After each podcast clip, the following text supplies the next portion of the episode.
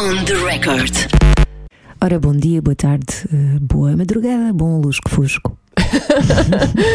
Tudo bem, Silvia Mendes? Sim, cá estamos para o último podcast de 2021. Exatamente. Passou a correr. Passou a correr, é verdade. Olha, nem sei o que é que fiz já em janeiro de 2021, não me lembro. Foi tão rápido que passou-se. ah, foi um mês trágico. Sim, pois. Ah, bom, em relação a, a- a este podcast, o balanço é positivo. Sim, sim, eu acho que sim. Qual é o teu balanço? É, É positivo, é positivo. mais. Olha, superou as minhas expectativas. Foi? Ah, já percebi! Grande ponte para o nosso convidado, porque ele lançou um EP que se chama precisamente Expectativa. Expectativa Realidade. Sim, ah, ou seja, são dois EPs. Dois. Um chama-se Realidade, o outro Expectativa. Uhum. E, e estamos a falar, claro, do Zé Manel, o rapaz dos fingertips. Exatamente. Zé Manel é muito simpático, gostei muito de Hum. falar com ele. Eh, vai falar-nos eh, deste expectativa realidade, eh, também eh, dos seus animais. Que trouxe. Ele trouxe três dos seus animais, que ele tem muitos, é um Sim. amante, é um amante do- dos animais. Fico para saber porque eh, ele vai falar sobre eh, esses animais. Vai cantar também para nós e vai, Hum. claro, falar da banda sonora da vida que, que tem levado, Sim, sim, sim, da sim. existência que tem levado até o momento. Sim, porque ele começou muito cedo, não é? Sim, sim. Começou na sim. adolescência. Já vamos falar então com o Zé Manel. Agora temos aqui uma boa notícia. George Harrison. Sim, Eh, há um vídeo novo para o tema My Sweet Lord. Se não se lembra qual é, é este.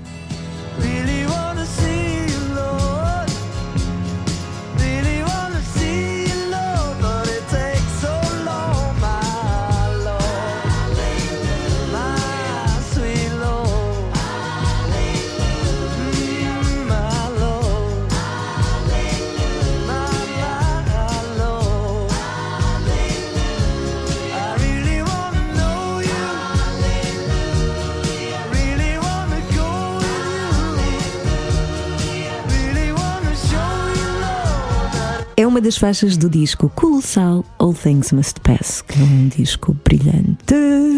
É um disco ótimo para ouvir eh, em qualquer altura, não é? Sim. E eh, este vídeo teve várias participações, incluindo a mulher dele. Sim, é a Olivia Harrison e o filho, Danny Harrison. Estão os dois metidos ao barulho, além de uma série de estrelas, são cerca de 40, de várias áreas: música, cinema, comédia também.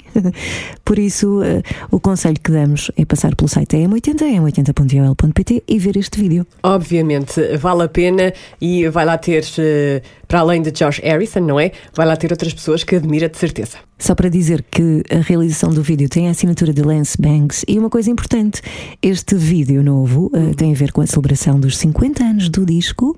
Que foi lançado em 1970, portanto, com esta história da, da pandemia, esticou-se para este ano a celebração.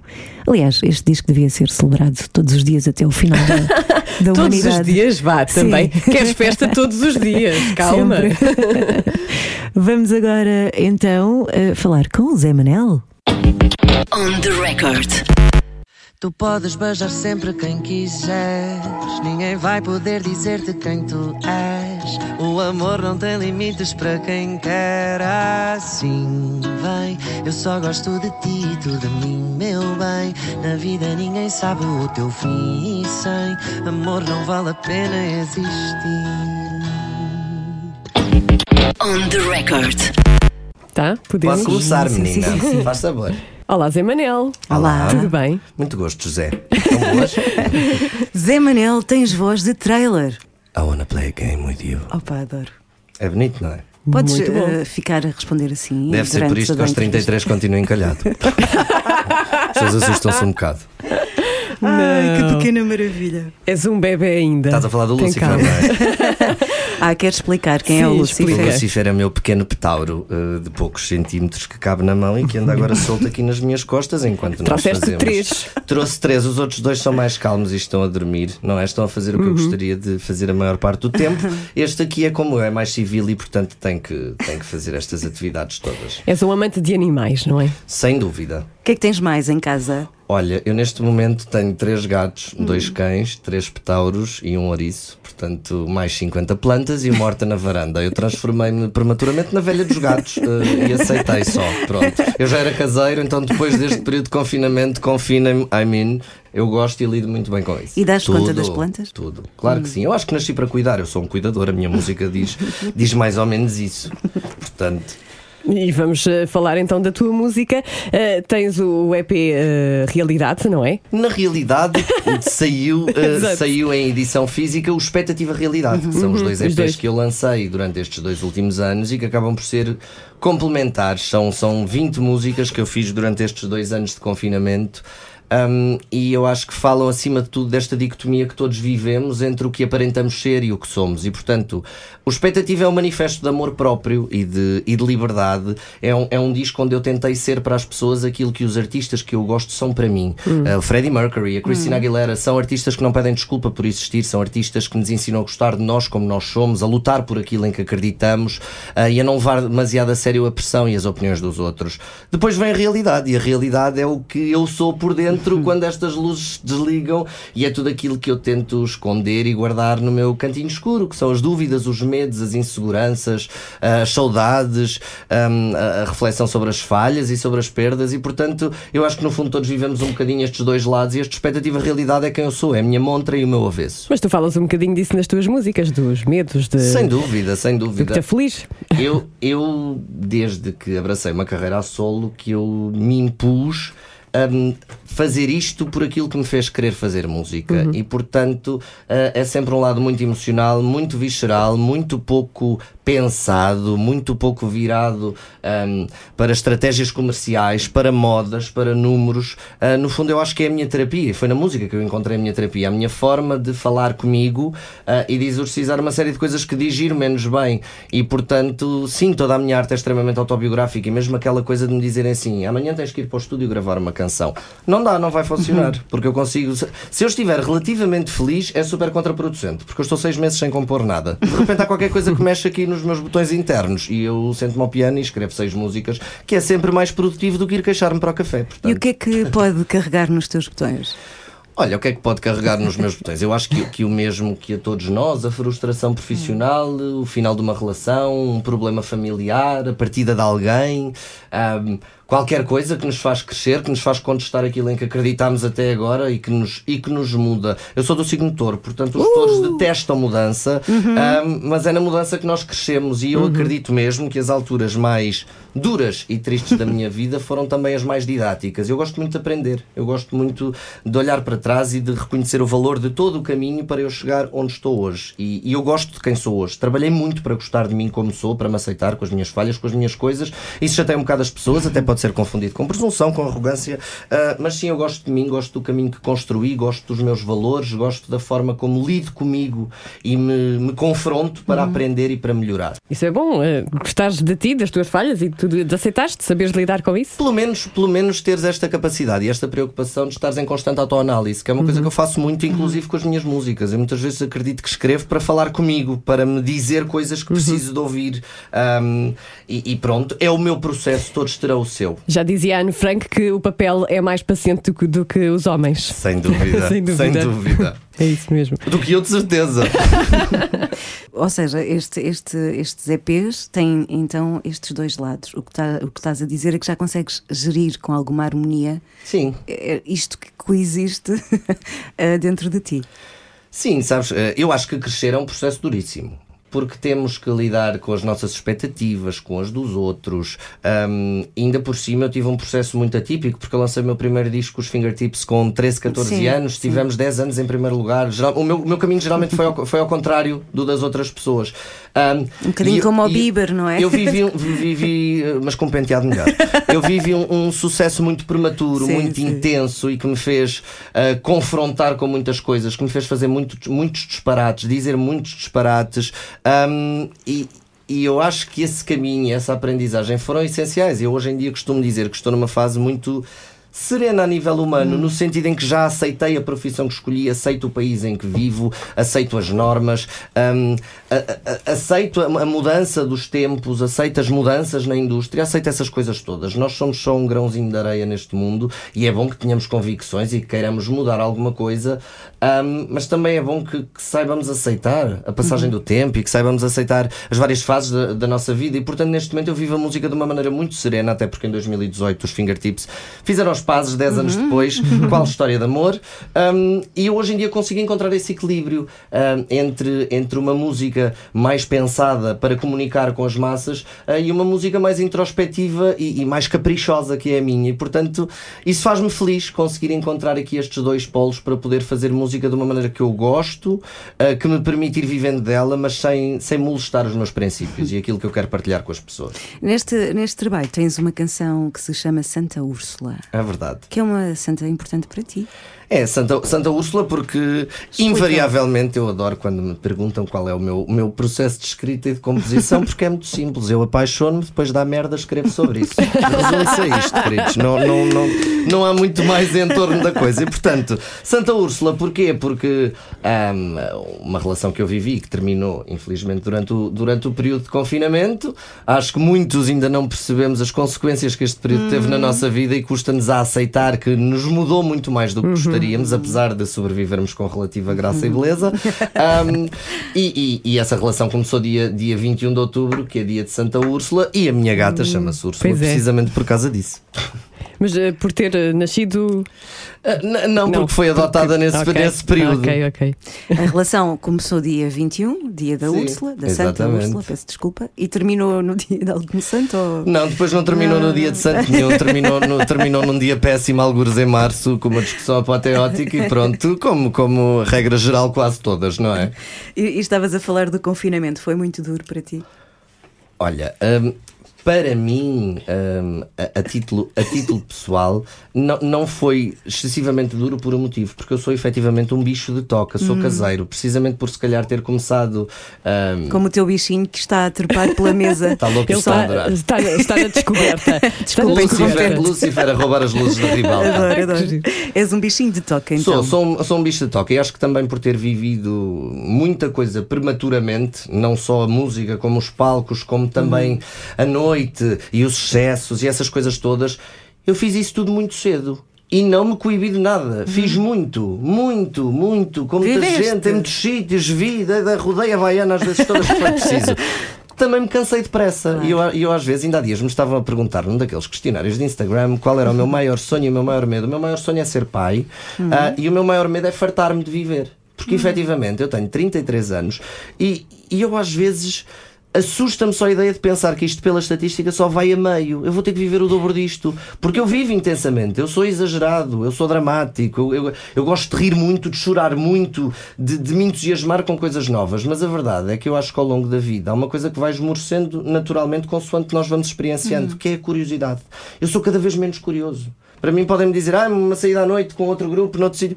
Pá, mas é só uma saída à noite. Mesmo uma viagem, por mais que eu ainda não tenha viajado por mil e um sítios no mundo, já sei que é enfiar-me num avião e dormir num hotel. Ou seja, tudo se começa infelizmente a banalizar e eu acho que este é o grande crime do ser humano. Nós, quando somos felizes a fazer alguma coisa, caímos neste erro de a querer replicar até à exaustão. E depois, todos os outros momentos que não são únicos e especiais são meras cópias. E vamos tirando o interesse a tudo. Nós apaixonamos-nos pelas coisas, banalizámo-las e depois desencantamos-nos. Podes substituir por emoções mais pacificadoras, mais. Que eu acho que é no fundo o que eu tenho vivido e às vezes até me, até me assusta. Eu acho que todos nós passamos por estas transições quando crescemos e há coisa de, de um ano e meio, dois, eu era aquela pessoa que não queria sair de casa, os meus amigos saíam e eu ficava em casa a matutar a dizer: pá, mas o que é que se passa comigo? Será que eu estou chato? Será que é uma fase? Ahm, ou seja, ainda havia um certo conflito interior. Eu já estou na fase da, da aceitação, que é nós mudamos, as nossas perspectivas mudam, os nossos gostos mudam e sim, eu prefiro ficar em casa de pijama a ver o meu Netflix. há mal pá. nenhum. E não há mal nenhum, ah, até porque eu acho que isso, que isso também faz parte do nosso crescimento. Simplesmente as coisas mudam e outras ah, às quais não ligávamos nenhuma ganham outro encanto. Uhum. Eu adoro cozinhar, eu adoro ah, redecorar uma divisão da minha casa. Tu foste mu- uma daquelas pessoas que fez pão durante a pandemia, não foi? Eu fiz tudo durante a pandemia. Eu, no, meu, no meu Instagram, na altura, no, no, no primeiro confinamento, fiz um desafio que era 30 coisas para fazer em casa. Uma por dia, eh, para não nos aborrecermos, desde criar uma horta na varanda, a pintar um quadro, a fazer uma partida de, de um, campeonato de qualquer jogo de Playstation com os meus sobrinhos. Uh, ou seja, todos os dias eu tentava fazer alguma coisa diferente em casa para me entreter. E é verdade, eu sou assustadoramente apaixonado por estar em casa. A um ponto que já me começa a constranger socialmente, porque às vezes tenho que inventar assim umas desculpas ridículas e digo assim, pá, mas não, eu só, eu só gosto de sair daqui quando tenho que ir trabalhar. Não me apetece, está frio, gente, ter que vestir, não, pantofinha. Sim, eu tornei uma pessoa, uh, já era, mas uh, muito mais uh, execrável nesse aspecto. E foste um, um otimista do género, vai tudo ficar bem, vamos ficar tão amiguinhos depois disto. Só que não. Vamos ficar melhores. Nada vai ficar bem, porque a maior praga do planeta continua a existir, que somos, vá lá, nós. Nós. Ah, portanto, não, não, não vai ficar tudo bem. Vamos é, vamos é acreditar que a cultura, que a educação, ah, que algum espírito crítico vão fazer com que algumas pessoas sensatas queiram que a convivência neste lugar se torne melhor entre nós. Porque estamos todos condenados ao mesmo, vamos ter que levar uns com os outros, e é muito mais fixe se tivermos esse pensamento do que se tivermos cada um ah, a puxar pelos seus, pelos seus desejos egoístas e pelo seu umbigo e pelas suas conveniências. Ah, há uma grande diferença entre entre não gostar de alguma coisa ou, ou querer extingui-la. Eu não aprecio o futebol, mas adoro que o futebol exista, adoro que o futebol faça pessoas felizes e se não quero, não vou. E se as pessoas pensarem assim em relação a tudo, hum, até para um debate, eu adoro que haja alguém com uma opinião diferente da minha para de facto podermos ter uma troca de informação e podermos crescer. Ah, as pessoas ainda vivem muito neste campo de batalha que é o, o nós e o eles, o eu e o tu, o eu contra o tu. E depois há outra coisa que é, que é nós desde crianças e, e, e de adolescentes. hum, que, que nos é exigido que nos definamos e que saibamos o que queremos e o que gostamos. E és de direita ou de esquerda, e és do Benfica ou do Sporting, e gostas de meninas ou de meninos, e o que é que tu queres ser quando fores grande. Epá, calma, isto é uma viagem constante. Nós, nós temos que ter o espírito aberto Somos e temos, que temos que estar constantemente a descobrir várias camadas da nossa personalidade. E por mais que tentemos antecipar e fazer futurologia, não sabemos como é que reagiríamos se passássemos por isto ou por aquilo. Portanto, temos que ser muito mais empáticos e, e ponderados a julgar. E, e se calhar, eh, mesmo com. Eu tenho 40, mesmo com 40, às vezes ainda penso, mas será que é isto que eu quero? É Não óbvio que sim, e nunca é tarde para mudar. E, e- e esse é o problema. Muitas vezes nós precisamos de nos eh, definir e de nos sabotar e de nos castrar para conforto e entendimento dos outros. Porque se Não eu não ser. sinto, se eu não sinto essa necessidade, se eu se calhar ainda não sei responder a isso, nem te quero responder a isso, porque não preciso, porque estou na minha viagem, na, na minha caminhada, para que exigirmos isso às pessoas? Uh, se calhar há 5 anos eu dizia-te que ia morrer a fazer música. Hoje já começo a encontrar imenso prazer noutras coisas na minha vida e, e- e já me imagino a fazer outras coisas. Um, há 5 anos eu era a pessoa que chegava às 4 da manhã a casa e ia comer um resto de cozida à portuguesa do jantar. Hoje em dia tenho uma alimentação praticamente vegana. Portanto. Há quem lhe chame incoerência, eu não lhe chamo incoerência, Não, eu chamo claro crescimento. Eu acho que a Exatamente. coerência é uma coisa super sobrevalorizada. Se eu daqui a 5 anos for a pessoa que sou hoje, quer dizer que eu não cresci, que não aprendi, isso é uma grande porcaria. Portanto, eu, eu espero ser muito incoerente a vida toda. Concordo contigo. Mas, mas, eh, em relação, voltando a este trabalho, a estes dois EPs, eh, além de, de, de mostrares o teu avesso e, e a tua montra, há também uma mensagem mais global. Ah, ah, claro que sim. O, o expectativa, essencialmente, ah, e atenção que eu costumo dizer muito isto, no meu trabalho a solo, ahm, para mim é muito importante que exista um sentido de missão. Ahm, para mim é um privilégio gozar da atenção da audiência e da atenção das pessoas. Se eu usar essa atenção de uma maneira fútil, superficial, egoísta, ah, em que eu não, não, não tenho qualquer noção do que eu quero dizer, ou ensinar, ou partilhar, então para mim não vale a pena fazer música. E portanto, todas as minhas músicas que sirvam para plataforma ahm, de, de promoção e defesa das coisas em que eu acredito. E eu acredito na equidade, acredito na empatia, na tolerância, ah, não gosto de homofobia, de racismo, de, de todas estas fobias que na realidade só nos segregam e subdividem em pequenos grupos que podem ser subdivididos até a exaustão. Porque eu não acho que, que, que o racismo seja melhor ou pior que, a- que a homofobia ou que a gordofobia ou que o idadismo. Na realidade, o problema é o mesmo. É a nossa necessidade de, de nos distinguirmos uns dos outros e de nos metermos em caixas. Ora, eu posso ser do Benfica e tu também e não sermos nada parecidos, não termos nada a ver um com o outro. Portanto, isto é um indicador absolutamente fa- falacioso. O mesmo para ser-se preto, ou ser-se gay, ou ser-se vegan, ou ser-se outra coisa qualquer. Portanto, temos que acabar com estes rótulos, com estes pequeninos grupos, até com estas lutas divididas, porque a luta é uma só. É pelo respeito, pela empatia e pela tolerância em relação ao próximo. Somos todos a mesma bosta, amigos. Vimos todos do mesmo saco. É tudo farinha do mesmo saco. Somos todos humanos. Temos todos essa triste condição. Não há humanos uh, de primeira e humanos de segunda. Há sim gente com boas condutas e com condutas que visam o bem-estar global e gente com condutas egoístas. E essas, sim, com gentileza e sem molestar ninguém, mas têm que ser uh, calmamente erradicadas. Achas que a música pode ser educativa? Acho que pode e deve. Uhum. Acho que a música, a rádio, a televisão, uhum. os mídia não podem, devem têm essa obrigação. E a mim choca-me que hoje em dia, nestas, nestes domínios todos, o fator cultura e educação esteja tão extinto. Porque o que conta é o número, o clickbait, se uhum. bate, se não bate, se tem visualizações e muitas vezes estamos aqui todos, a, peço imensa desculpa, é a minha opinião, a promover o cocó porque o cocó está a dar. E depois há aqui uma pescadinha de rabo na boca, que é, ai, o consumidor, uh, nós só, só produzimos porcaria porque o consumidor só gosta de porcaria. O consumidor só consome porcaria porque só lhe dão porcaria. E depois, de quem é a culpa no meio disto tudo? Não sei de quem é a culpa, mas sei as consequências. E as consequências é uh, uma, uma, uma, geração e uma população cada vez mais iletrada, cada vez mais inculta. Uh, pronto, cada vez mais agarrada ao clickbait. É assim, eu sei que se filmar um vídeo para o YouTube a comer uma colher de cocó do meu cão, aquilo viraliza. uh, mas posso fazer música onde não se rima só sonhar com o mar e se fala em rabos e eu, eu, eu sei lá, pelo menos para mim parece-me importante, uhum. nem que seja para que haja um puto qualquer em Tomar ou em Vila Real ou em Trás-os-Montes que ouve uma música minha, ouve a palavra concupiscência ou paradigma e vai como eu ia nessa idade todo contente ao dicionário ver, ver o que quer é. dizer. Uhum. E se eu conseguir isso, fico muito feliz. Eu sei que provavelmente não vou conseguir isso com as massas e batia muito mais se eu falasse sobre rabos, mas eu prefiro isto, prefiro a concupiscência e o paradigma e prefiro Ainda assim, uma não, boa expressão. não tens esperança na, na, nova geração. É que eu acho que eles são muito especiais, até não só o cuidado com as alterações climáticas, mas acho que têm muito menos barreiras sim, e sim. muito menos preconceitos que se calhar a nossa geração tinha. Geracionalmente haverá sempre coisas melhores e piores, claro. não é? Uh por exemplo, nós quando éramos miúdos todos tomávamos uma vacina e ninguém perguntava o que lá é estava. Hoje em dia temos uma vacina e, meu Deus do céu, é um problema. Há outras melhores, claro. Se calhar há 20 anos também ninguém, ninguém se questionava uh, se tinha que morrer uma vaca ou um porco para estarmos a comer aquele bife. Hoje em dia é esta consciência. Uhum. Há sempre coisas melhores uhum. e coisas piores como em tudo. Agora, a mim uma coisa que me molesta muito, porque eu, eu, eu acho super importante a capacidade de comunicarmos. Não nos adianta ter uma ideia extraordinária se não soubermos comunicar uhum. com o próximo. E a minha feliz-me muito a falta de capacidade de expressão escrita e oral das pessoas. Hoje em dia não estou a falar dos mais jovens, estou a falar de toda a gente. Mesmo nos meios de comunicação, que nós vemos rodapés de telejornal com gralhas gravíssimas. Não é? Eh, e, e, e pessoas a darem calinadas.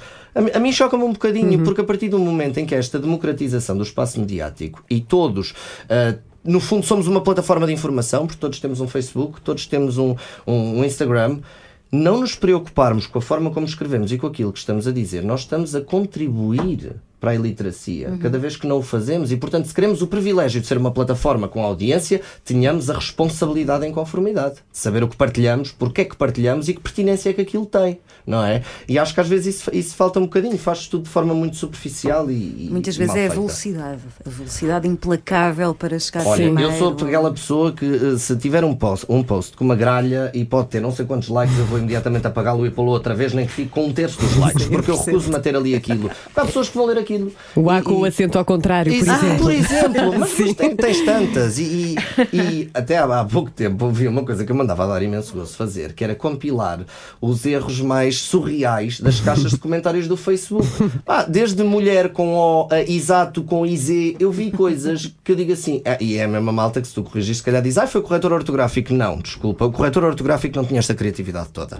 Há coisas porque não dá. É não o reler antes, de, é, antes é. de publicar, não é? É só isso. E mais do que, mais do que a forma é o conteúdo. É hum. nós pensarmos se estamos a escrever para, para despejar o nosso saco do lixo ou se estamos a escrever para dizer alguma coisa de necessária e de útil, porque opiniões todos temos. E eu sei que até há quem faça carreira de comentar coisas e dizer mal dos outros.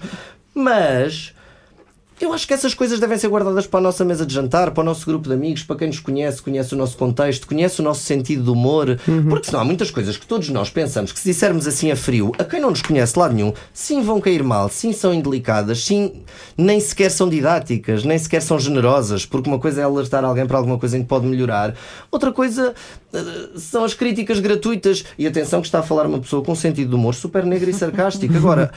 Como em tudo, acho que há que o adequar ao sítio certo. E da mesma maneira que nós não vamos a um casamento como vamos para o café, não quer dizer que não devamos ser sempre quem somos, agora devemos adaptar quem somos às circunstâncias. Eu não preciso ser tudo o que sou em todos os sítios. Exato. Não é? Exato, E exato. não temos de ter sempre opinião. Há, há uma necessidade incrível Até podemos de toda a ter, gente até ter podemos ter. Mas Nós temos é que a ter- partilhar, porque às vezes Sim. não é pertinente. Mas a não questão é, parece que eh, ao, ao teres de ter uma opinião no imediato, Sim, sim, condiciona sim. a tua própria Sem dúvida, opinião. sem dúvida. Já não temos tempo para maturar uma opinião. Sem dúvida, sem Tipo, dúvida. deixem pensar o que é que eu Hoje acho em, dia, disto. hoje em dia é tudo muito expresso e voltamos à tal história do, do nós e do eles. Sim. Há sempre uma necessidade de posicionamento Isso. e raramente alguém responde a uma Muito questão rápido. com e não sei, não sei, ainda não tenho Não informação que nenhum." chegue. Olha, mas mostra-me mais. Não, as pessoas eh, estão muito mais preocupadas em defender-se e em rebater do que em fazer o seu caminho interior. Uhum. E é isso que leva a tantas obras inacabadas com duas pernas por aí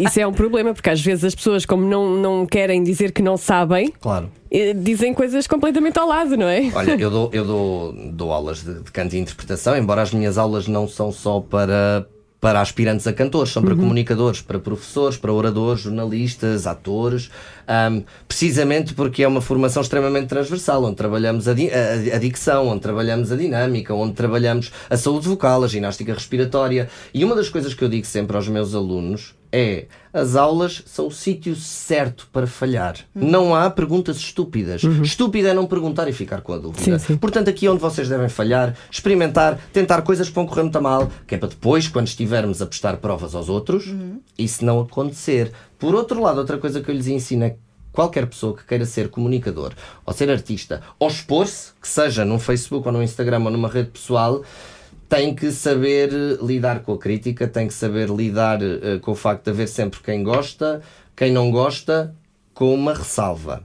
Quem tem a coragem de se expor, de subir ao palco ou de se expor num texto, para mim já ganhou, porque é sempre mais difícil e, e tem muito mais riscos do que ficarmos confortavelmente sentados a avaliar e a julgar. Claro, E eu sim. acho que qualquer pessoa que fique sentada a julgar deve sempre pensar se faz melhor ou se conseguiria fazer aquele percurso ou com as mesmas ferramentas fazer melhor. Porque isso apontar o dedo, meus amigos, É é, um fácil. desporto super confortável. Para que é que existem reality shows? Isto foi para industrializar o velho hábito das avós de irem comentar e ver a vida das vizinhas. Nós fazemos isto confortavelmente no sofá com um comando que até dá para puxar para trás e para a frente, Uhum. não é? Portanto, eu acho que isso diz muito mais sobre nós do que sobre os outros. Essa atitude. Sim, é verdade. Aprendeste alguma coisa com os teus alunos? Aprendo todos os dias. Todos os dias, Olha, para já aprendo uma coisa: que esta nova geração, e estávamos a falar de melhorias, metem-nos num chinelo a cantar. têm muito melhores referências, eh, aprendem muito mais cedo, têm muito mais sensibilidade.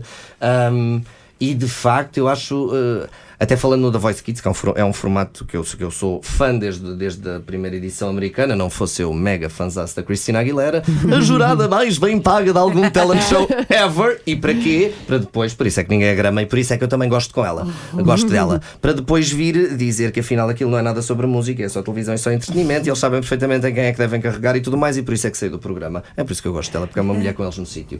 Ahm, mas eh, falando, falando aqui do, do paralelismo, epá, vocês viram o The Voice Kids? Eu acho que os miúdos metem os adultos num chinelo. Literalmente. De facto, são, são, são esponjas que absorvem cada vez mais rápido, cada vez melhor, têm, têm identidade, não têm vícios, ainda há aquela, aquela inocência que não os faz querer imitar ninguém. E, e para mim é uma viagem maravilhosa. Aliás, eu tenho, tenho uma aluna que começou comigo com 5 aninhos. Eu disse àquela mãe: a senhora é doida, eu não dou aulas a crianças tão novas. O miúdo hoje em dia já tem 8 e eu sei que vai ser uma comunicadora excelente, porque é de uma, uma sensibilidade, de uma capacidade a decorar as músicas, a aprender as voltinhas a tudo, que eu fico de queixo no chão. Sim, eu acho até que geneticamente e se calhar por causa da informação toda que dispomos hoje em dia, sim, a raça evolui. Evolui as capacidades, evolui a forma de digerir, de reagir, de traduzir. Agora, claro, depois existe é todo o outro lado da desinformação e- e- e pronto, e o contexto negativo de certas modernidades. E depois aparecem aquelas estrelas mesmo que não estejam polidas, tu eh, sabes imediatamente que há ali uma alma rara. Sem dúvida. Uh, sabes que eu acho que se passa muito tempo, isto eu também tento ensiná-lo aos meus alunos, passamos muito tempo a tentar ser ótimos técnicos e ótimos executantes e esquecemos do mais importante, que é a interioridade, a alma, Hum. a, a- a emotividade, a visceralidade daquilo que nós partilhamos. E portanto, o que é que nos adianta por todo o mundo termos tantas vozes a fazer aquele agudo espetacular da Hum. Whitney Houston, no I Will Always Love You, se são absolutamente esquecíveis, se não deixam nada de si, se não nos fazem tremer, se não nos fazem chorar. E portanto, uma voz é muito mais do que a técnica. Ah, uma voz é aquilo que nos diz sem palavras. E, e as pessoas trabalham muito pouco isso. Também tem muito a ver com o nosso lado emocional, com nós conseguirmos associar as nossas emoções à arte que fazemos. Isso requer o quê? Vulnerabilidade. Requer que nós saibamos lidar connosco. Requer que não tenhamos vergonha de chorar em palco. Eu choro montes de vezes em palco a cantar. E adoro, adoro porque adoro a sensação e acho que me dá uma força tão grande. a- Assumir-me como sou às pessoas e assumir que hoje tive um dia mau ahm, e assumir que a música mexe realmente comigo. Eu, eu quero que seja por isso que as pessoas me vão ver. Porque a música mexe mesmo comigo e por isso é que eu fico tão grato delas lá estarem e de o poder fazer diante delas. Se existe coragem, claro que sim. claro e que sim. sobretudo porque cresceste eh, à, à vista de todos, não é? Sim, sabes que foi, foi, foi um processo que naturalmente não foi pensado, foi o que foi.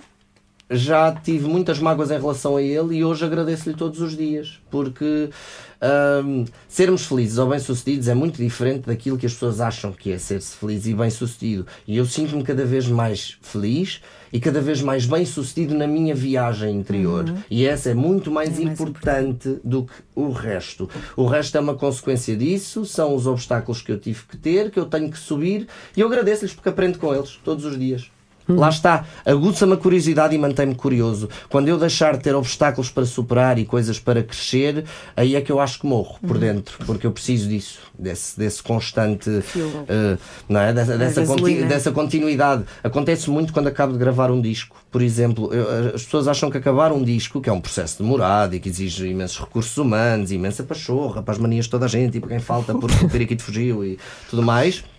É, para mim é o pior lado da música, é, é, é o lado da organização e da logística humana. Sou sincero, lá está, pessoas. Ahm, mas, mas as pessoas têm, têm a ideia que quando nós acabamos um disco, que é quase como cruzar uma meta, que é um momento muito feliz. E eu posso-vos Não. dizer que é super agridoce porque para mim é um vazio, sabes? Enquanto eu estou Ah. a construir um projeto, eu estou sempre entusiasmado com os pormenores e com isto e com aquilo e com a capa e com. Epá, e de repente aquilo está feito, está na agora? loja. Estás a perceber? É, é, é, é triste, é quase que fica um vazio dentro de ti. e Mas depois agora? vêm os concertos. E agora? é? Vêm os concertos e, e, e durante uma grande fase da minha vida, por várias questões, lá está novamente de aceitação e de trabalho interno, eu precisava muito do público e das palmas e do palco e do, e do ai mãe, apareci numa revista, ai, estas coisas todas parvas. Hum, eu não estou a dizer que não é importante, até para os músicos, eh, os nossos rendimentos advêm principalmente dos concertos, mas neste momento a parte que me dá mais prazer é efetivamente a parte criativa, a parte de criar. Porque depois Em dos casa, não é? concertos e embora. Em casa. Principalmente. Porque, embora nem sequer consiga cantar uma música duas vezes da mesma maneira, porque é impossível, depois acaba lá está por vir a fase da repetição. Percebes? Acabamos por estar sempre a executar as mesmas coisas. Tudo bem, o sítio é diferente, as pessoas são diferentes, a tua energia naquele dia é diferente, é sempre um momento único. Mas a mim dá-me muito prazer traduzir o que tenho cá dentro para coisas materiais. E para mim, escrever um texto, pintar um quadro, compor uma canção, o processo é o melhor, não é o resultado. Eu gosto muito do processo. É no processo que eu aprendo sobre mim e é, é, é no processo que eu purgo uma data de coisas. Depois o, o lançá-lo já, já é uma consequência, estás a perceber? Mas eu gosto mesmo é da origem das coisas, trabalhar a origem das Já coisas. estás a responder aqui a uma pergunta que é o que é que é mais gratificante para ti na música, não é? Mais ou menos. Ih, já está. Mandaste Não? lá para o final já. Olha, olha, Mas já é, acho que já é Não foi nada destas perguntas que Não. me mandaram. Não, há mais, há mais. Há a Ana é mais. que já está. eh, Bom, então olha, o que é que é mais gratificante na música? A casa em Malibu não é de certeza, a, a estabilidade financeira também não, a exposição pública descobri que também não, é muito chato, 90% das vezes, até porque a nossa opinião é escrutinada, a forma como nos vestimos, o que dizemos, o que fazemos, bitches, you don't know me at all. Ahm, portanto, qual é a parte mais gratificante da música? É a música. É a música. É a música, é a mesma música. É o, é o fazê-la, é cantá-la com É as o processo, pessoas, era o que é a compô-la com as pessoas. Um, é, é ver alguém a, a chorar, a ouvir o que tu escreveste, porque lhe fez bem. Percebes? É isso. Opa! É isso, para mim é mesmo isso. Ai, para. Ai, agora. E há dias me perguntaram qual foi a maior loucura que fizeste por amor. E eu digo mesmo, foi ter escolhido ser músico neste país. Ai, e pá. continuo a fazê-la todos os dias. Agora estamos todos aqui emocionados. Sim, Bom, estamos, eh, Olha. vamos, vamos fazer Check agora it um rewind até à tua infância, pode ser? Ou ainda vais chorar outra vez? Podes. Ah, pá, eu choro imenso. Deixa-me que é bom. chorar é libertar, não é? Chorar é libertar. Sim, Sim, eu adoro chorar, atenção. Eu Mas adoro desculpa lá, vocês não gostam de ir à casa de banho. Chorar é igual, só sai para o outro lado. Exato. É super eu adoro chorar. Nem É sei verdade. porque é que há vergonha em chorar. É Vamos lá. Há Nunca filmes e músicas que são clisteres para os olhos. E, honestamente, é o maior elogio que me podem fazer. Quando ouvem a minha música, é dizerem: epá, eu chorei, epá, Uhum. eu emocionei-me. Porque vamos ser sinceros, nós rir, nós rimos de qualquer coisa, de qualquer parvoíce. E eu sou uma pessoa, posso não parecer, mas extremamente parvo e cómico. Ah, mas chorar, temos muito mais pudor. Da mesma maneira que temos muito mais pudor em receber um elogio do que uma crítica. E em elogiar do que criticar. E estas coisas têm que ser mudadas. E eu admiro imenso a força e a coragem de alguém que não tem medo de chorar. Porque isso torna-nos mais fortes, não nos torna mais, eh, mais fracos ou mais frágeis de maneira nenhuma. Penso muitas vezes nisto, até nesta geração de, de- é onde se discute tanto uma série de coisas, o feminismo, o machismo, a masculinidade tóxica. Eu tento sempre desconstruir estes conceitos porque, volto a dizer, acho que somos todos farinha do mesmo saco, somos todos pessoas. Mas, hum, às vezes penso um bocadinho no conceito que nós temos de força e quando nós pensamos em forte, forte é um homem militar, musculoso, com armas, num grupo de 10. E depois eu penso num, num, num travesti que vive na rua e que anda todos os dias na rua a ser xingado de tudo e tem a coragem e os tomates, passa a expressão, de ser quem é todos os dias, contra o mundo. Para mim isso é que é força. Nós estarmos num grupinho com Verdade. as costas quentes, todos juntos a reproduzir o molde, meus amigos, isso é tudo muito pouco shit. Disseste tudo. Não é? Posso Mesmo. aplaudir-te? Podes, isso é que é força. É verdade. Verter uma lágrima, é- lá está, é o maior sinal de força que se Não é? pode. E, e Sem saber medo, isso. sem medo. E saberes isso Claro. é que meio caminho andado para teres uma vida bem Resolvida, cumprida resolvida e e, sem, resolvida. e sem fazer mal a ninguém. É verdade. Fazemos Íamos um bocadinho de não terapia íamos. aqui, não é? Então vá, Sabes vamos que se não fosse música queria ter sido psiquiatra. Ah, eu também. Ou assistente social. Embora vou-vos dizer, eu acho que ia chorar muito mais do que a fazer música. Não sei se aguentava. É. Não sei se aguentava. É, preciso, preciso uma frieza. Mas no fundo, acho que nós nos habituamos. É um bocadinho como aos médicos. Eles não olham para as pessoas, são pacientes. É o número um, o número dois, o número três e tem que ser assim. Ah, sei lá, eu acho tão. Tão enriquecedor quando nós pomos as nossas aprendizagens ao serviço dos outros, sabes? Mesmo as nossas falhas, os nossos erros, as nossas mágoas. Eu digo isso aos meus alunos, sabem porque é que eu me sinto habilitado para vos ensinar a cantar? Por todas as vezes que eu já desafinei, tive que resolver e tive que, não é? Que encontrar formas de, de, de contornar. Eu acho que que é muito bonito nós pegarmos nas nossas falhas, nas nossas inseguranças, nas nossas quebras e pensarmos como é que eu vou tentar prevenir os outros de passar por isto. É um bocadinho utópico, como aos pais, não é? Porque nós queremos muito que as pessoas nos ouçam e só ouvem quando metem a pata na poça, provavelmente, ou depois. Mas é bonito tentar, eu gosto dessa, de ter essa esperança. Voltando então à, à infância, estavas a falar de dar aulas, ah, estavas a falar eh, do, que, do papel dos pais, pois então já foste, já estiveste na condição de filho pequenino, Já. bebezinho, a crescer e. Já, já, já. uma canção infantil que te tenha Ah, já marcado. estamos nisso. Ai, uma canção infantil, Já, pera não lá. tinha percebido. Epá, esta pergunta é horrível, porque Porquê? eu não, eu, não, eu nunca ouvi assim eh, grandes canções infantis, nem a minha mãe mas mostrou. eh, eh, mas ela tinha uma que cantava muitas vezes quando eu era mais miúdo. Aliás, tinha duas eh, a pegar-me no pé e uma era: ó, Eu sou o Zé, o Zé Pelé, e gosto muito, muito de dar a este pé. Eu Sou o Zé, eu sou o Zé, eu sou o Zé Pelé. Esta era uma. E a outra era: Josézito, já te tenho dito que não é bonito andares me enganar. Chora agora, Josézito. Para, para, para, para.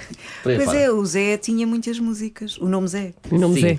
Havia o Zé, o João, o Balão. Mas olha, se da infância tenho esta, estas memórias muito lindas, depois da adolescência tenho um senhor que eu adorava processar, adorava enfiar-lhe um supositório bomba e que ele explodisse, que se chama Irã Costa, porque o meu último nome é bicho e, portanto, é. durante anos de, de liceu e de escola, Foste eu fui gozado. sodomizado com o o bicho, é o bicho. Portanto, O que é que te faziam? Cantavam à tua frente? é, faziam cantavam à minha frente, faziam mil e um trocadilhos óbvios e pouco inteligentes, não é? As pessoas são um bocadinho básicas, até para insultar é preciso algum requinte e capacidade de expressão. Mas, o- mas o É o Bicho, de facto, é uma música que tem assim uma ignição dramática em mim que me apetece fazer, apetece matar pessoas. Pronto. E na adolescência ouvias o quê? Olha, na adolescência eu. eu como é que eu tenho de explicar isto? Eu sempre eh, continuei eh, eh, muito fiel aos artistas que descobri nessa altura, porque foram aqueles que, que moldaram aquilo que eu gosto de fazer, de ouvir e que, e que me fizeram descobrir que queria fazer música. Portanto, o meu primeiro disco foi o Jagged Little Pill da Alanis Morissette. E o meu segundo disco foi, eh, recebi-o no meu sexto aniversário, quando fiz seis anitos, um, e foi o disco que me fez querer fazer música. Foi o Pieces of You da Jewel. E eu, quando ouvi o Foolish Games pela primeira vez, a eu Jewel. chorei copiosamente e não consegui perceber porquê. Porque eu não estava triste, eu não estava nada. Eu sei que ouvi aquela música e eu senti, porque eu acho que o choro é um sinal de transbordo. Eu senti uma turbulência dentro de mim, uma, uma coisa que eu não, não soube explicar, mas foi naquele momento que eu disse: Esta é a minha forma de expressão. É assim que eu me sei entender com as pessoas, é isto que eu quero fazer. Ponto. with nothing to say besides some comment on the weather.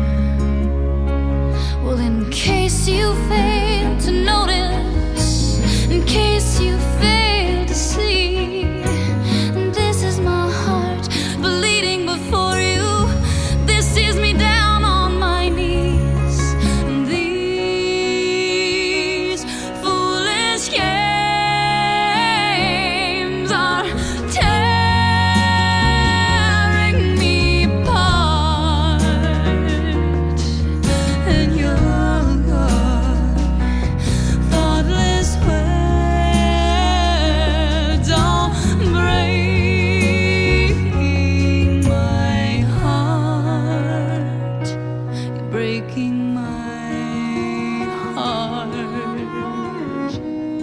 Um, e de facto esses dois discos foram muito especiais para mim. Depois um, ouvi, ouvi e ouço muita Fiona Apple, muita PJ Harvey, muitos Massive Attack, Portishead, uh, Jeff Buckley, Damien Rice, uh, por aí fora. Anouk. Não. Anouk. Ai, A primeira música que eu cantei num karaoke foi o Nobody's Wife. Como é que é? Como é que era? Ai, eu adoro. Oh, I'm sorry for the times that I made you scream, for the times that I killed your dreams, for the times that I made your whole world rumble, for the times that I made you cry, for the times that I told you lies, for the times that I stopped and watched you stumble.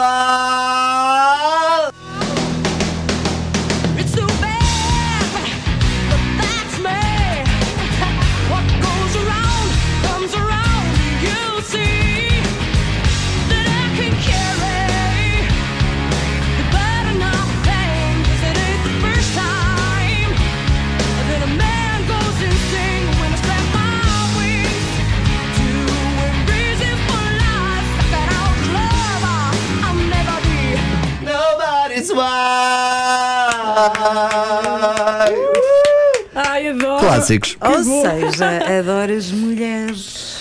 Ah, povo que não Voltamos à autoanálise. Coisas. Voltamos à autoanálise e eu faço muito, muito isso. Eu acho que mesmo a minha visão dos homens e das mulheres eh, vem muito claro dos exemplos que tive em casa e do meu pai, e da minha mãe, da relação que tinha com um e com outro. E portanto, sim, eu adoro mulheres fortes, adoro mulheres que metem os homens no sítio, adoro mulheres que não pedem desculpa por seres mulheres e acho-as muito mais fortes que nós, muito menos piegas, muito mais sensíveis e muito mais importantes no mundo. É que a Alanis Morissette teve imensos problemas quando lançou esse disco, precisamente por causa disso.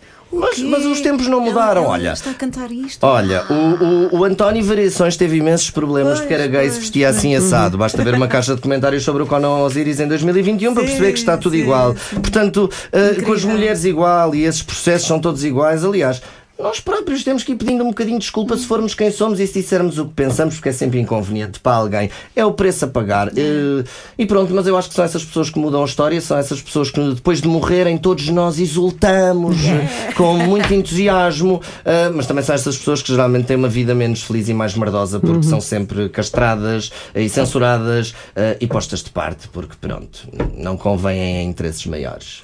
Olha, que concerto é que te marcou? Que concerto é que me marcou? Houve vários, por motivos diferentes, mas vou aqui eh, apontar dois. Obviamente, Christina Aguilera, que havia ao vivo em 2019 em Amsterdão. Ahm, eu tento sempre explicar isto, as pessoas não percebem o meu, meu xodó pela Christina Aguilera, porque de facto não tem nada a ver com o resto da música que eu ouço. Eu não sou assim grande apreciador de pop e das princesinhas da pop e, e tudo mais. Para mim, ahm, mais do que escrever ou do que compor, eu gosto muito de cantar. E para mim, a Christina Aguilera tem uma voz sobrenatural. Para mim só houve uma, uma voz melhor que a dela, que foi da Whitney Houston.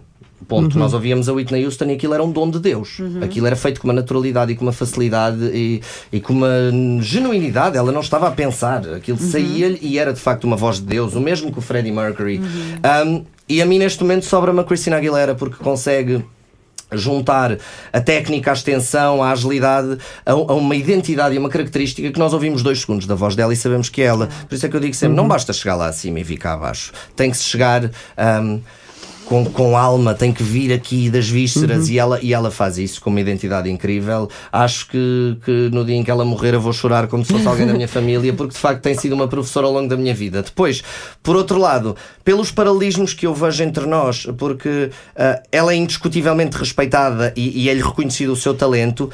Mas nunca é a favorita, porque é igualmente inconveniente, porque diz coisas que fazem pensar, ah, porque não tem meias palavras e acaba por ser um bocadinho excluída ah, pelo, pelos mídia, pela imprensa, sempre um bocadinho ah, debaixo de fogo, por causa dessa coragem. Portanto, com isso também eu me identifico bastante. Depois outro, completamente diferente, Emiliana Torrini no Santiago Alquimista, porque é uma das minhas artistas favoritas. A maior parte das pessoas conhecem o Slow da Kylie Minogue, foi ela que o fez, mas não conhecem o trabalho dela, conhecem a banda sonora do Senhor dos Anéis 2. Mas eu vi Emiliana Torrini no Santiago Alquimista com 20 pessoas, os músicos em cima do palco a beberem cerveja e a fumarem um cigarro. Eu estava sentado a um metro dela. Pronto, escusado será dizer que também chorei 3 litros de água. E, e o que mais te desiludiu? Foste ver Irene Costa alguma vez? Achas? Por Deus, senhora. Não, não aconteceu. Ah, não, ah, ah, o que mais me desiludiu? Ah pá, Britney Spears no Rock in Rio Ah, por pois. questões óbvias. porque, Playback, não é? Eu sou cantor, não sou ator nem sou bailarino e quando eu vou Uhum. a um concerto eu quero ver música e quero ver gente a cantar. eh, Não estou a dizer que o resto do espetáculo não é importante, mas se se resume a roupas e passos de bailado, eu vou ver um, Um bailado. um bailado, não é? Ah, e portanto penso mesmo em relação à Britney, à Madonna ah, e este tipo de artistas. Eu não estou a dizer que temos todos que ser virtuosos. Atenção, porque há artistas com vozes pequenas que são grandes e são extraordinários. O Pedro Abrunhosa, a Carolina Deslandes, o Leonard Cohen. Porquê? Porque utilizam muito bem. Eu digo isto aos meus alunos. Às vezes não tem a ver com a quantidade de cores que temos para pintar um quadro, tem a ver com a forma como utilizamos as que temos. Ah, e portanto não tem a ver com o número de ferramentas, tem sim a ver com aquilo que fazemos com as que temos. Há gente que faz muito bem com o que tem e gente que com muito ah, não faz. Não faz. Não é? Mas para mim, Britney Spears foi uma tragédia. Uh, Lana Del Rey no Superbox Super Rock e dei aspas aspas. Gosto Sério? de tudo, gosto do conceito, gosto da letra, gosto do vídeo, gosto de tudo. Ela, como executante, aborrece-me. Pronto, é muito Xanax naquela cabeça. Depois o pior de todos, de todos, de todos, de todos, ai. perdoai-me, foi Evanescence. Pá, amiga, afina duas notas, por amor de Deus, eu imploro-te. Só assim duas seguidinhas. Ainda não havia autotune nessa altura, ou era menos usado, mas de facto carece. Às vezes acontece. Carece, Sim. carece. A canção que mais te emociona? Uma das. vá. Ai, deixa ver, pá, porque eu fiz aqui assim uma adenda, não é?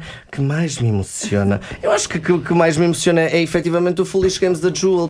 E depois também é este problema hoje em dia do excesso de, de informação Sim. e de oferta. Nós não temos tempo para, para nos fidelizar uh, nos artistas. Eu, eu pergunto-me se daqui a uns anos existirá uma Whitney Houston, um Freddie Mercury, porque o que faz sucesso hoje para o ano a gente já não se lembra. E nós antigamente, lá está, se- seguíamos, quando gostávamos de uma música, comprávamos o disco e acabávamos a seguir o artista, a carreira do artista. Eu próprio dou comigo, que sempre fui mega fã de Tori Amos, tenho para aí uns 10 discos dela.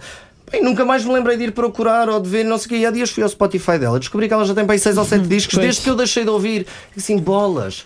Porquê é que eu de repente eu sou afastado daquilo que eu quero, que me satisfaz e que eu procuraria eh, para ser constantemente invadido por coisas que Atacado, não me não é? interessam, que eu não gosto e que acabo por, por consumir e, e que acabam por me distrair do que eu quero consumir sem ser voluntário. De facto, esta, esta era tecnológica ah, é um bocadinho controladora de mentes e de massas. Nós, nós eh, consumimos aquilo que nos, que nos vem ter à porta, tornámos-nos preguiçosos a procurar e, e é um bocadinho triste. A Joel eu sei que depois fez ali um disco mais pop, que foi um bocado bejan, depois fez assim um ou dois mais country, que foram um bocado bejan, mesmo com a Alanis Morissette. Os dois, os dois primeiros discos delas são a cena. E isto é, é, é um processo que eu acho que, que acaba por afetar todos os artistas.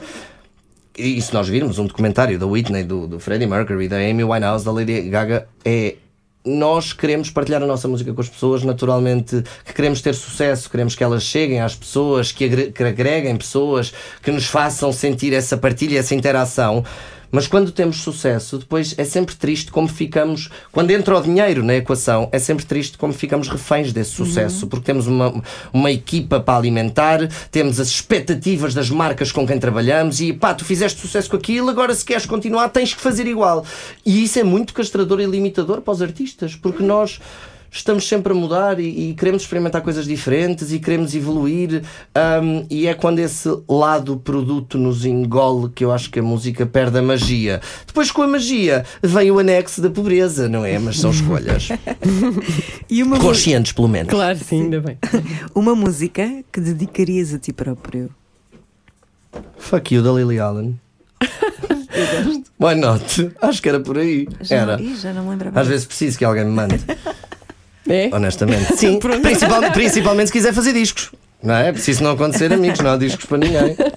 Ok. A música é mais romântica. És romântico. Sou muito ao ponto da pieguice. Aliás, gosto de acreditar que ainda existem trovadores e eu sou um Ai, deles. os olhos até mudaram. É, não é? Ai, Jesus! Ora, a música mais romântica de sempre. Eu não sei se vocês sabem, mas eu escrevi um romance em 2009, chama-se Inquietude. Um, e o meu grande sonho de vida, apesar de ser demasiado preguiçoso para isso e não ter capacidade técnica de o materializar, mas era uh, realizar um filme, escrever o livro e fazer a banda sonora. Então, quando eu lancei este livro em 2009, ao longo do livro, eu vou dizendo que músicas é que as personagens estão a ouvir nas cenas. Para quê? Para que no fim do livro, quem ler, se quiser, vai compilar e tem ali a banda Tem a sonora do livro. E portanto, para mim, a música mais romântica de sempre e tem um refrão e uma frase que é dita de uma maneira que a mim me aperta sempre o coração é de uma cantora italiana chamada Elisa e chama-se Dancing. E no refrão ela só diz esta frase de uma maneira muito particular: And so I put my arms around you. Mas é dito de uma maneira que. pff, me faz viajar. Vejam no YouTube uma atuação desta música no Vaticano com orquestra e preparem-se para se sentir assim. Vamos pôr aqui um bocadinho. Força! Depois Força! vamos pôr aqui um põe, bocadinho. põe aí, mete no refrão e por amor de Deus, ouçam.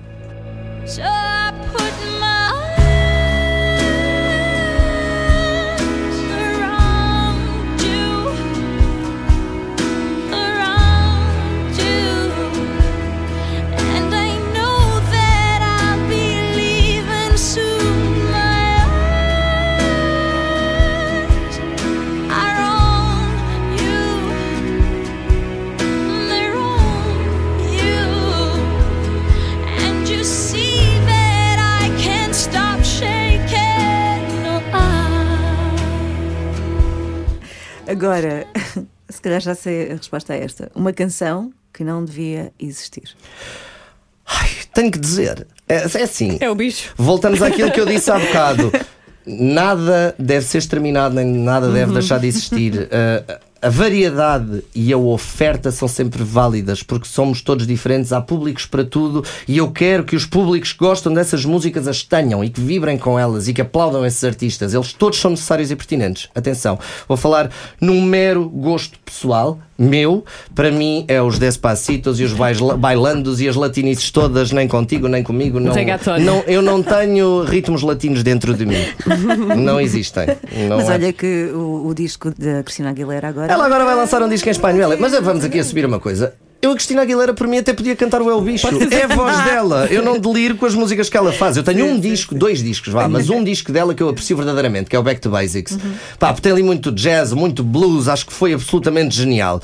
E até te vou dizer que me enerva um bocadinho como é que uma artista com aquela voz às vezes faz música tão popzinha. Ou seja, se eu conseguisse ter a Cristina Aguilera a cantar o repertório da Fiona Apple, era um orgasmo. Era Ai, isto que eu queria. Espera, não me baralhes. Estás a ver? Isto era o que eu gostaria que acontecesse.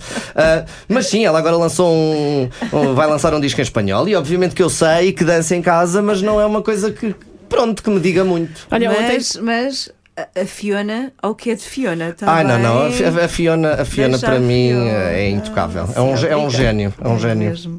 O que é que tu dirias a estas mulheres se estivesses eh, com elas Sei pessoalmente? lá, se- Sabes, eu, eu sou, já se percebeu que eu sou muito falador e trabalhei muitos anos na minha eloquência, mas eu acho que nesses momentos ia ficar absolutamente sem saber onde, onde me enfiar, ia me sentir pequeno. Faz de conta que eu sou a Fiona. Não, te- não tinha conseguido. Olha, acho, acho que só te ia querer dar um abraço, sabes? Ia-me é sentir absolutamente pequeno. Agradecer, não é? Pequeno, miserável. Com a Cristina Aguilera é diferente, por causa da questão da voz. Eu, se a conhecesse, hum, queria que ela me ouvisse cantar. Faziam um dueto? Queria só que ela me ouvisse cantar um minuto. E se aquela mulher no fim me dissesse assim: I'm proud of you, you did well, era o maior reconhecimento que eu podia ter. Porque muitas vezes isso é uma coisa que me frustra. Nós estamos a ser julgados e expostos à opinião de gente a quem eu não reconheço credibilidade nem conhecimento nenhum para dizer se eu faço bem ou se faço mal. Portanto, se é para alguém avaliar a minha voz, é pá, que seja a Cristina Opa. Aguilera, não é? Quer dizer. O é o Lucifer, Dá licença, é? é o Lucifer. Deu-me um beijinho. Ele dá dedo. beijinhos. O Lucifinho dá Que beijinhos. fofo. Ele dá beijinhos. Olha, eh, há bocado eu lembrei-me, ontem estava a dar o burlesque. Pois Estava, passei por lá, mas já vi tanta vez, quer dizer, até já as falas sei de cor. Também não fiquei a ver, confesso. E se, se houvesse um prémio Nobel da música, quem é que atribuiria? Jeff Jeff Muito Buckley. bem. Eu gosto muito mais de mulheres do que de homens a cantar, acho que é óbvio nas minhas referências.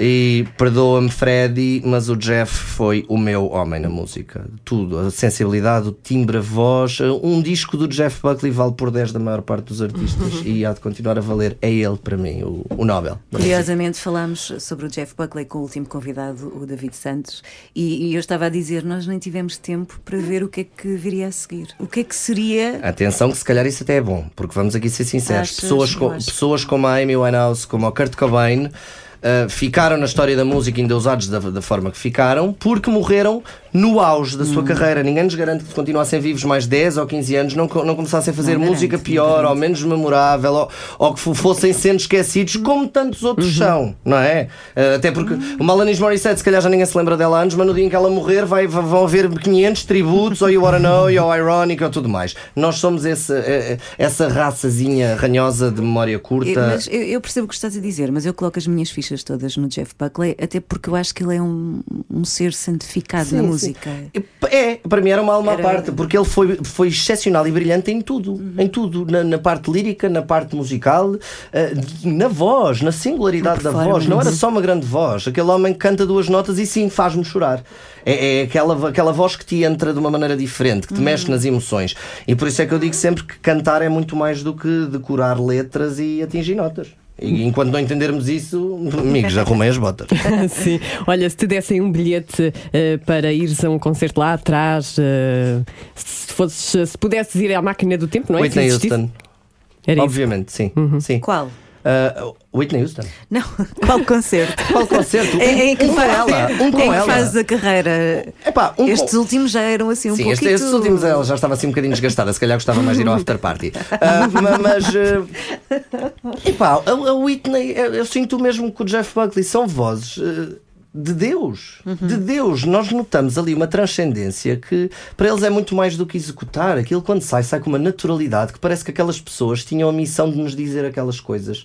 E a Whitney Houston, pá, lá está, eu deliro com uma Cristina Aguilera, mas eu ouço uma Whitney Houston, um cheiro de 15 segundos e digo assim: Wow, this is the real deal. Nenhuma desde ela. Podem, podem-se todas empinar umas em cima das outras, gritar o que quiserem. Não não há, não há. Aquela mulher tinha um instrumento de Deus divino, diferente, único. Único. E para terminar, a canção da tua vida. Deixa-me ver se Não eu apontei. Uma Ah, vez- mas a canção da minha vida, a canção da minha vida. Olha, não é que vocês não me mandaram isto. Não. não apontei esta. Ai. Temos E tempo. agora? Temos tempo. Temos tempo. Podemos, Uma podemos a ir que te vier à disparados. cabeça, sim. Ah pá, canção da minha vida. Olha, há uma, há uma que, me, que me diz muito, de uma maneira um bocadinho irónica e sarcástica. Fazem-nos muitas vezes aquela pergunta do qual é o teu lema de vida. É o refrão desta canção. É de uma banda britânica chamada Black Box Recorder e a canção chama-se Child Psychology. E tem muito a ver com como eu me sentia na minha infância e na minha adolescência. E o refrão diz muito gentilmente: Life is unfair. Kill yourself or get over it. Life is unfair. Kill yourself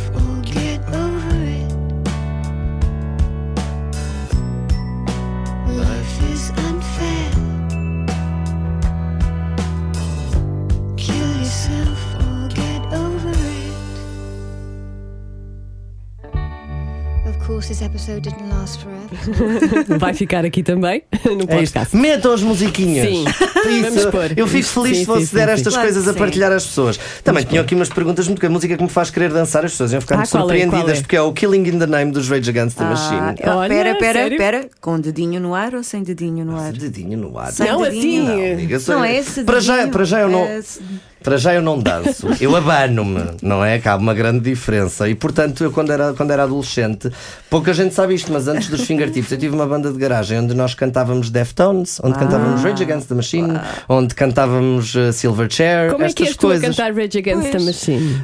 Olha, Rage Against the Machine é melhor, não, mas se calhar Ah. o change dos Deftones consigo, consigo aqui fazer Bora um lá. refrãozinho. And I watched the change in you. It's like you never had wings. Now you feel so alive. Watched you change. Manel. Ainda bem que vieste. There was a rocker inside me. Quando eu era Yeah. adolescente, eu ouvia estas coisas Zé. todas, ia para o bar americano no day after, todo vestido de preto e fazia assim à cabeça a noite inteira. Pronto. E foi assim que eu fiquei meio desajuizado. É o Zé Manel. Zé, Zé, Zé, Zé Vi Manel. Hum, não sei se queres acrescentar algo que não tínhamos perguntado acerca do teu disco. Não sei se já tens datas de concertos para Do meu finalizar. disco, hum, olha, nós andamos a- agora a fazer uma, uma tour de Para apresentar o álbum, que vai terminar dia 17 na Guia e em Faro. Hum, e depois vamos ver o que o ano que vem nos, nos Uhum. reserva. Como nós sabemos, isto ainda está tudo a Hum, meio gás. Muitos dos concertos que agora se vêem são remarcações de 2020 e 2021. Os Fingertips em março têm um concerto, imagine-se, que já estava marcado desde maio de 2020. Hum, e pronto, agora, agora vamos ver o que é que o novo ano nos reserva, como é que estas coisas todas se processam, porque mesmo agora na Tour de FNACs houve aqui uns dois cancelamentos por causa das novas normas e do, do aumento do número de casos. Por isso eu, eu faço pouca futurologia. Olha, honestamente eu já gostava de ser como a Frida Kahlo. Estar na minha cama e dizer assim: hoje às nove da noite vou entrar em direto, comprem bilhete, vou cantar. E pronto, ficávamos assim e ficávamos É bem. irem seguindo as tuas redes Também houve outra é? que não me perguntaram, que esta eu Qual? tenho que dizer Então vá, que diz desculpa. a canção que não dizes a ninguém que gostas. Ah, pois é, pois é, pois é. É de uma cantora brasileira chamada Débora Velando e era assim: Raio o sol, Ah. tarananana, linda sereia, odoia Não Iemanjá. gostas? Isso é de uma novela? É sim, Eu, eu gostar, gosto, mas gostava de não gostar. Sério? Assim não é? E tens mais? De, Ah, de, oi, dessas, tu, tu não sabes o que é José a chegar assim de uma noite Ai, de uma noite regada à casa e a temos- agarrar só o temos que computador. sair, não é? Temos Porque o que sair. José tem uma playlist 90s que vai buscar coisas que, pá, que vocês não lembram ao diabo. Tipo o quê? Tipo uma música que dava muito na MCM com um videoclipe pirosíssimo, eh, todo espacial, numas motas, e era assim: From Paris to Berlin and every disco I get in, my heart is pumping for love. Essa não me Ou o Don't Call Me Baby de Madison Avenue, por exemplo. Don't call me baby. Também tinhas uma da Maria Montel que passou imenso na rádio aqui há muitos anos que era o And so the story goes tirari, tirari, tirari, tirari, tirari. Há tantas, pá. Eu tenho, eu tenho um arquivo de músicas pirosas, amigos. é, eu E que, como veem, são super necessárias e fazem-nos tão bem. Não há nada melhor para ouvir às 7 da manhã a ver nascer o sol. E ficávamos aqui, não era? Por que não uma banda de tributo a essas canções? Ah, Olha, uma, uma, uma coisa que eu. Que eu, eu, eu tenho, tenho esta noção que vou morrer sem materializar por falta de tempo, dinheiro e disciplina 90% das coisas que eu gostava de fazer. Mas uma coisa que eu gostava muito de fazer. ah, eu não sei dançar, eu nunca fui a uma discoteca por causa do DJ, não ligo nenhuma música eletrónica e não tenho uma única na minha playlist. Mas até nesse aspecto, eu lembro-me quando era adolescente, 14, 15, 16 anos, ia à discoteca. Os da house tinham melodias riquíssimas incríveis. E uma coisa que eu adorava fazer era pegar em da house dos anos 90 e 2000, tipo I don't mind what people say, no, oh, never fade from my love, oh yeah, yeah. Pegar nisto numa orquestra e transformar isto em Dark Side. Isso do é coração. Porque elas, elas, em termos melódicos, são efetivamente músicas ricas, com melodia. Um, e isso é o mais importante numa música, não, não desvalorizando a produção, mas uma música vê se é boa ou má, com uma guitarra e voz ou com piano e voz. Se a melodia fica ou não, isso funciona ou não. E portanto, para mim, trazer estas músicas ah, a esta gênese, para mim seria um processo muito interessante. Isso é super interessante, interessante, a forma como as músicas depois podem ser reconstruídas com atmosferas completamente diferentes. Mas já agora pergunto, já que falas disso, uma versão que gostes particularmente. Eu aí acho que vou ter mesmo que ir para o, para o Aleluia do Jeff Buckley, porque acho que é das poucas músicas onde eu acho que, que o. Quer dizer, tanto o Aleluia como o I Will Always Love You, porque o I Will Always Love You é da Dolly Parton, o Sim. original. Acho que são duas canções que, que, o, que o cover mete o original num chinelinho. Verdade. Pronto. Pronto, já então agora. Palmas vamos- para o Zé Manel, adorei. Palmas, muitas Muito palmas. obrigado, eu também gostei muito da vossa Olha, volta companhia. sempre com os teus animais, adorei. sim, minha querida. Para a próxima trago os outros todos. Não sei se temos espaço no É estúdio, isso. mas. Isto não foi só com o Zé Manel, foi com o Lucifer, com a Aurora, E com o Moisés. com o Moisés. Se estão marimbando para nós e estão a dormir profundamente. Claro. Ah, mas o Lucifer é que anda aqui não. louco. O Lucifer é assim como eu, cheio de energia. Há um João Baião dentro de nós. Muito obrigada. Foi Obrigado, eu. extraordinário. Foi um adorei, prazer adorei. enorme. Ficaria aqui mais tempo, mas uh, já não vai dar. Também eu. Mas depois a gente marca assim em off, que é para um podermos dizer mais disparados. Ai, isso é bom. Não sim. é? Gosta. Vamos cobrar. Obrigada. Obrigada, Obrigado, para foi um prazer. Obrigada. Beijinho. On the record. Opa, que boa disposição. Sim, Gostei muito. sim. E da visita dos petauros também. Eu acho que o Zé Manel saiu daqui rouco. Agora está a falar assim. Ele cantou muito, não foi? Ele esforçou-se, abriu aqui a goela e nós gostámos muito. Sim. É o último podcast de 2021. Voltaremos com certeza no próximo ano, 2022. Isto passa mesmo a correr. Ah, mas, antes de irmos embora, ah, só dar uma, uma dica. Sim, eh, temos vários balanços feitos, não é? Por ti e pelo nosso colega Gonçalo Palma no site da M80. Sim, temos, por exemplo, como foi a vida cor-de-rosa dos músicos em 2021, essas cosquices todas.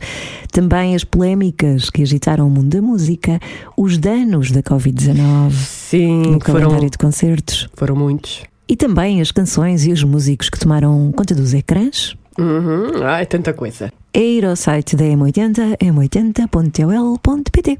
Disseste isso quase assim a A cantarolar. cantar. Vamos embora, um beijinho muito grande. Beijinho. Feliz Natal. Feliz Natal, boas festas, bom ano.